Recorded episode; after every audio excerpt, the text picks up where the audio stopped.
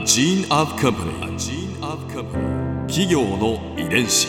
企業の遺伝子。全国に546万社以上あるとされる日本の企業その企業の数だけ理念があり使命があり人間ドラマがありますこの番組ではさまざまな企業のトップや社員の方にお話を伺いながら成長する企業の DNA を解明していきます企業の遺伝子。ナビゲーターは私千葉なクララとクオン株式会社代表の武田隆さんです。武田隆です。よろしくお願いします。え本日はですね SB 食品株式会社広報 IR 室室長中島康介さんをお迎えしております。よろしくお願いいたします。よろしくお願いします。よろしくお願いします。今回は SB 食品の成り立ちについて伺います企業の遺伝子。SB 食品はうん。日本で初めて国産カレー粉の製造に成功してから100年うん。日本の香辛料市場をリードしてきた食品メーカーさんでいらっしゃいます。まずはその成り立ちから教えていただけますか？はい、えーちょうど今から100年前の1923年、えー我々の創業者山崎峰次郎が17歳で埼玉県から上京するんですけれども、はい。その時にソース屋さんで働いていたんですがあるこの営業先の洋食屋さんでカレーライスに出会うんですね。うん。まあ、その時に衝撃的な美味しさに驚いてですね。で自ら試行錯誤を重ねて国産のカレー粉を作ろうというふうに思いを抱くところから SB 食品の歴史が始まっていきまして。で、えー浅草に SB 食品の前身となる東屋あを創業いたします。当時まだ二十歳だったわけですけれども創業者のすごいところはですね普通、まあ、食べて美味しいで終わってしまうところ、うん。その美味しい理由を探ると言いますか自分でもそのカレーを作ってみたいと思ったところだと思うんですよね。美味しいなではなくてカレー粉はどうやって作られているんだろうと。で当時作り方も何もわからない中でチャレンジしていったというのが、うんえー我々 SB 食品の歴史のスタートとなります。研究派だ、そうですね。うん当時あのカレー粉って何で作られてるかわからない、うん。うんうん魔法の粉のような、魔法の粉、はい、そうです、そんな中ですね、うん。どうしてこんなにいい香りがして美味しい味ができるんだろうっていうのを疑問に思ったんですね。はい。うんまあ、それで、まあ、実際にはイギリスのお会社のおカレー粉が日本に舶来品として入ってきたところがうん。スタートなんですけれども、うん。まあ、それを食品表示法も整備されていない時代でしたので原材料表示なんかも全然書いてなくてですねうん。一体何でできてるかわからない、まあ、そこでカレー粉作り初めは行き詰まったんですけれども、まあ、ある時日本の生薬であるウイキョウ、まあ、これフェンネルとも言いますけれども、まあ、この植物がカレーに使われているということを偶然発見します。まあ、そこからカレーの原料は生薬として使われているものの中に存在するのではないかという仮説を立てて、うんえー当時の生薬漢方屋さんとかに行ってですね、ものを買い込んで比較し一つ一つ原料を解明していきました。えー、すごい。まあ、そうやって全くわからないことでもそこに注目して着手していくバイタリティある人だったようですね。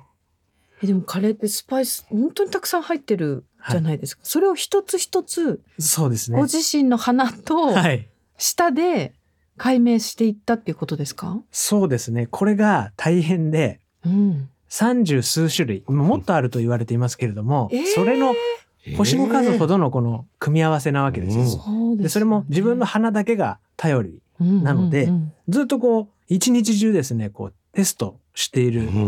うちにですね、鼻がだんだん効かなくなってきて、う んちょっと麻痺してくるというか。で当時彼は一日に何度も銭湯に行って香りをこあうリフレッシュするというか洗い流してうん。何度も銭湯に行って戻っては自分の家の周りでもしかするとカレー粉の香りが漂っているかもしれないということで銭湯の帰りに家の周りをうろうろクンクンしながらこう どう見ても怪しい人ですよね。それであの挙句の果てには近所からちょっと気が変になっちゃったんじゃないかってことで警察沙汰になったという話もすごい残っています。企業の遺伝子何かその創業者の象徴的なエピソードって他にあったりしますか？開発をこう来る日も来る日もですね、こうやっていくんですがなかなかその香りにたどり着かないカレー粉ができないうん。という中でですねある年1922年の年末の大掃除家でやってる時にですね、その試作品の山がこう家にこう おびただしい量の試作品の。数がね、いっぱい試作品があったんですけどそれを一つ一つこう廃棄してったんですね、はい。まあ残念に思いながらもこれも違うこれも違うでも一つの缶からですね一つだけあのカレーの香りがプーンと漂ってくるえ？ものがあったんですよ、そのうん。失敗作の中から。ほう。そこで気がつくんですね。あのうん。一定期間の熟成が必要なんだと。だ混ぜるだけではなくてえあるえ奇跡の調合で混ぜたものをうん。一定期間寝かせて、一つ一つの香りが混ざり合って一つの大きなカレー粉という香りにこうなる。そのメカニズムを偶然その大掃除の時に発見したんですそれが今につながっている大きなその転換点というかですね。そこでようやくカレー粉の原型となるものを日本人で初めてゼロから作り出したということになりますね。うん。なんかこう奇跡が重なって生まれたんですね。そうですね。その当時、うん。国産カレー粉の評判っていうのはいかがだったんですか、えっ、と歴史によるとですねうん。イギリスから入ってきたカレー粉というものがあってでそれに日本人ならではですけれども昔から日本で採れたみかんの皮チンピですとか、えっとウコンの粉をうん。こう少しこう混ぜて、はい。でオリジナル商品というふうにうんあので販売していった会社さんもいくつも当時は出てきたんですよね。やっぱりそれだけうん。カレーって魅了する食べ物だったと思うんですけど、多くのお会社さんがそういったオリジナルのカレー粉を発売するそういった時期でもありました。うん。まあ、ただですね輸入品に対して偽物っていう扱いになってしまうっていう、うん。まあ、事態も起こりましてうん。一時期ですね全国でその輸入品の販売を一旦禁止したことがあったんですよ。うん。ウゴのタケノコのようにですね、うん。そういったいろいろな商品が日本で出始めたので、それを炙り出すためにうん。一旦輸入品をストップする。ああ炙り出すためにでそれを取り締まろうとあしたようなんですよね。ーなるほどそうすると残って出てるのはみんな輸入品ではないもの。いや日本で作ったものでしょと。輸入品のカレー粉にいろいろ混ぜている人たちは、はい輸入が止まったら、はい作れなくなっちゃうから、うん。本当に国産のものしか市場に出なくなる。そうですね。なるほど。そしたら日本で作ったものも結構美味しいじゃんという話になっちゃって、うんそれで我々のその創業者が作ったカレー粉が一気にこう日本に広がることになったんですね。うん東屋はもう純国産ですからね。そうなんですよね。うんへえその峰次郎さんは創業当時はどんな思いで事業をされていたんでしょうか、はい。えー今も SB 食品が大切にしている創業者の理念、創業理念はですね、美味求心という言葉なんですけれども、うんやっぱりお客様に喜んでいただくために、ただひたすらまっすぐに本物の美味しさを追い求める。まあ、これこそが SB 食品に脈々と受け継がれている DNA なんじゃないかなと思います。ここで Clara's Viewpoint 今回印象に残ったのはやっぱり創業者峯次郎さんのこう熱意ですねどれほどこう研究熱心な方だったんだろう。すごくこうカレー粉に対するその未知なるカレー粉に対する愛をすごく感じました。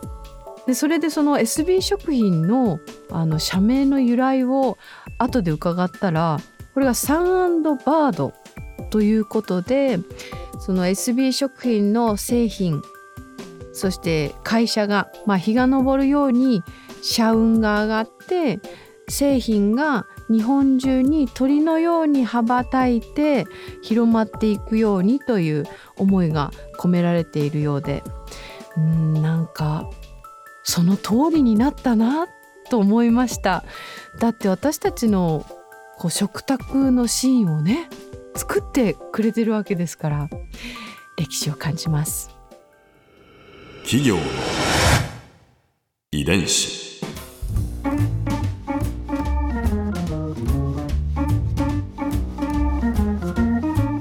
番組はポッドキャストのほかスマートフォンタブレット向けアプリオーディでも聞くことができます。